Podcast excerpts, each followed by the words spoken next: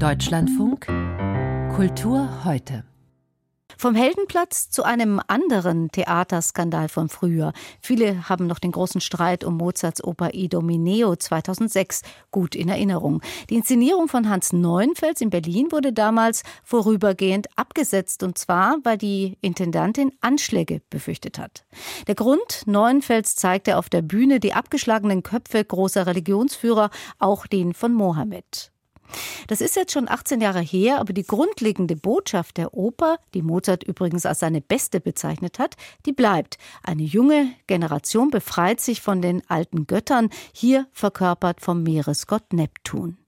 Gestern Abend hatte nun Mozarts Idomeneo an der Kölner Oper Premiere, inszeniert vom niederländischen Regisseur Floris Visser und unser Theater- und Opernkritiker Stefan Keim war für uns dabei. Herr Keim, Visser wird seit schon seit einiger Zeit jetzt mit seinen 41 Jahren international gefeiert. Hat denn seine Inszenierung auch Skandalpotenzial?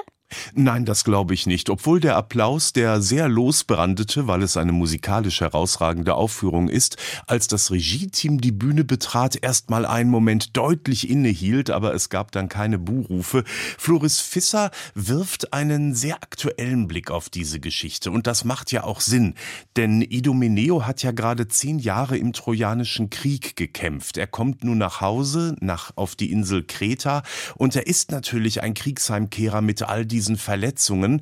Und er hat auf der Fahrt sein Leben nur dadurch retten können, dass er dem Meeresgott Neptun versprochen hat, wenn du mich heil an Land lässt, dann opfere ich dir das erste Leben, das ich sehe, den ersten Menschen, den mich begegne. Und das ist sein Sohn. Und damit hadert er die ganze Zeit. Er wirkt auch in seiner Militäruniform völlig deplatziert in einer ansonsten recht luftig und fröhlichen Gesellschaft, gibt auch ein paar ironische Momente.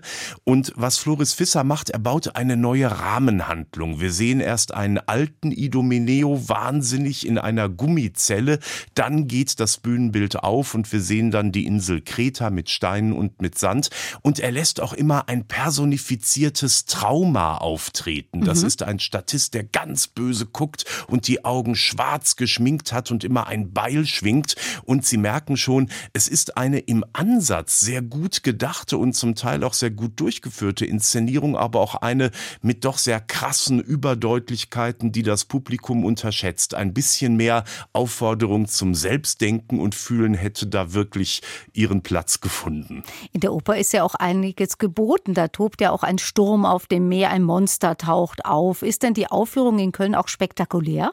Nein, spektakulär ist sie nicht, aber sie setzt auch da sehr deutliche politische Verweise. Also es wird dieses Bild zitiert von dem toten Flüchtlingskind, das da an, Strand, an den Strand gespült wurde. Ja, ein unglaublich ergreifendes Bild. Und das zeigt eben sehr, sehr deutlich, es geht hier nicht ums Monster und es geht nicht um wirklich um die Götter, sondern das ist etwas Gleichnishaftes und war es ja wahrscheinlich schon bei der Entwicklung dieser Mythologie. Musikalisch ist Idomeneo eine Oper mit anspruchsvollen Arien, mit einigen großen Chorszenen und mit einem virtuosen Orchesterpart. Arbeitet denn Dirigent Ruben Dubrowski mit dem Gürzenich-Orchester die vielen Feinheiten auch gut raus? Das tut er. Es ist musikalisch, habe ich ja gerade schon direkt am Anfang gesagt, wirklich eine überwältigende Aufführung. Und vielleicht hören wir uns mal einen Ausschnitt an, in dem man zunächst hört, wie großartig gesungen wird. Also wirklich ein Mozart-Ensemble der leichten, vielschichtigen, schimmernden Stimmen. Wir hören mal Katrin Zukowski als sozusagen das Love Interest Ilia.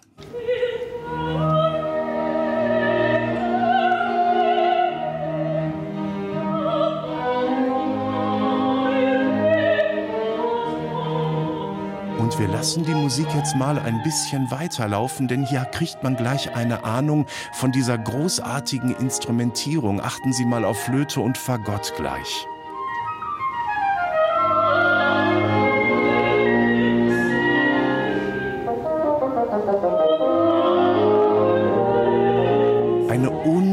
Unglaublich schöne Verschlankung und ähm, eine, ein Ineinandergleiten von Gesangsstimme und Orchester, das dann auch kammermusikalisch behandelt wird. Und Ruben Dombrowski ist ein Experte für diese das 18. Jahrhundert für diese Art der Oper und er bringt das Gürzenich-Orchester zu einer Höchstleistung gestern Abend. Die Titelpartie, die musste Mozart damals ja so komponieren, dass auch der 66-jährige Startenor Anton Raff sie noch singen konnte. Nun ist Sebastian Kohlhepp 20 Jahre jünger. Spürt man heute noch diese Kompromisse, die Mozart damals machen musste?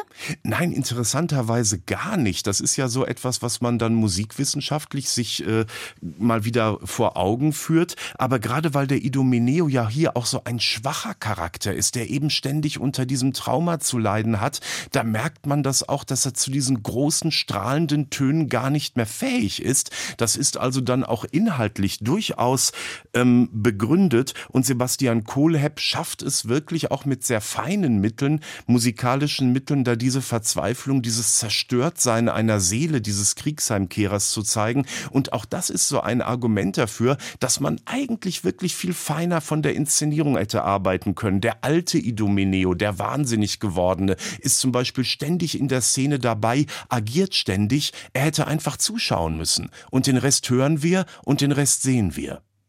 Vielen Dank. Stefan Keim war das über die Neuinszenierung der Mozart-Oper Idomeneo in Köln.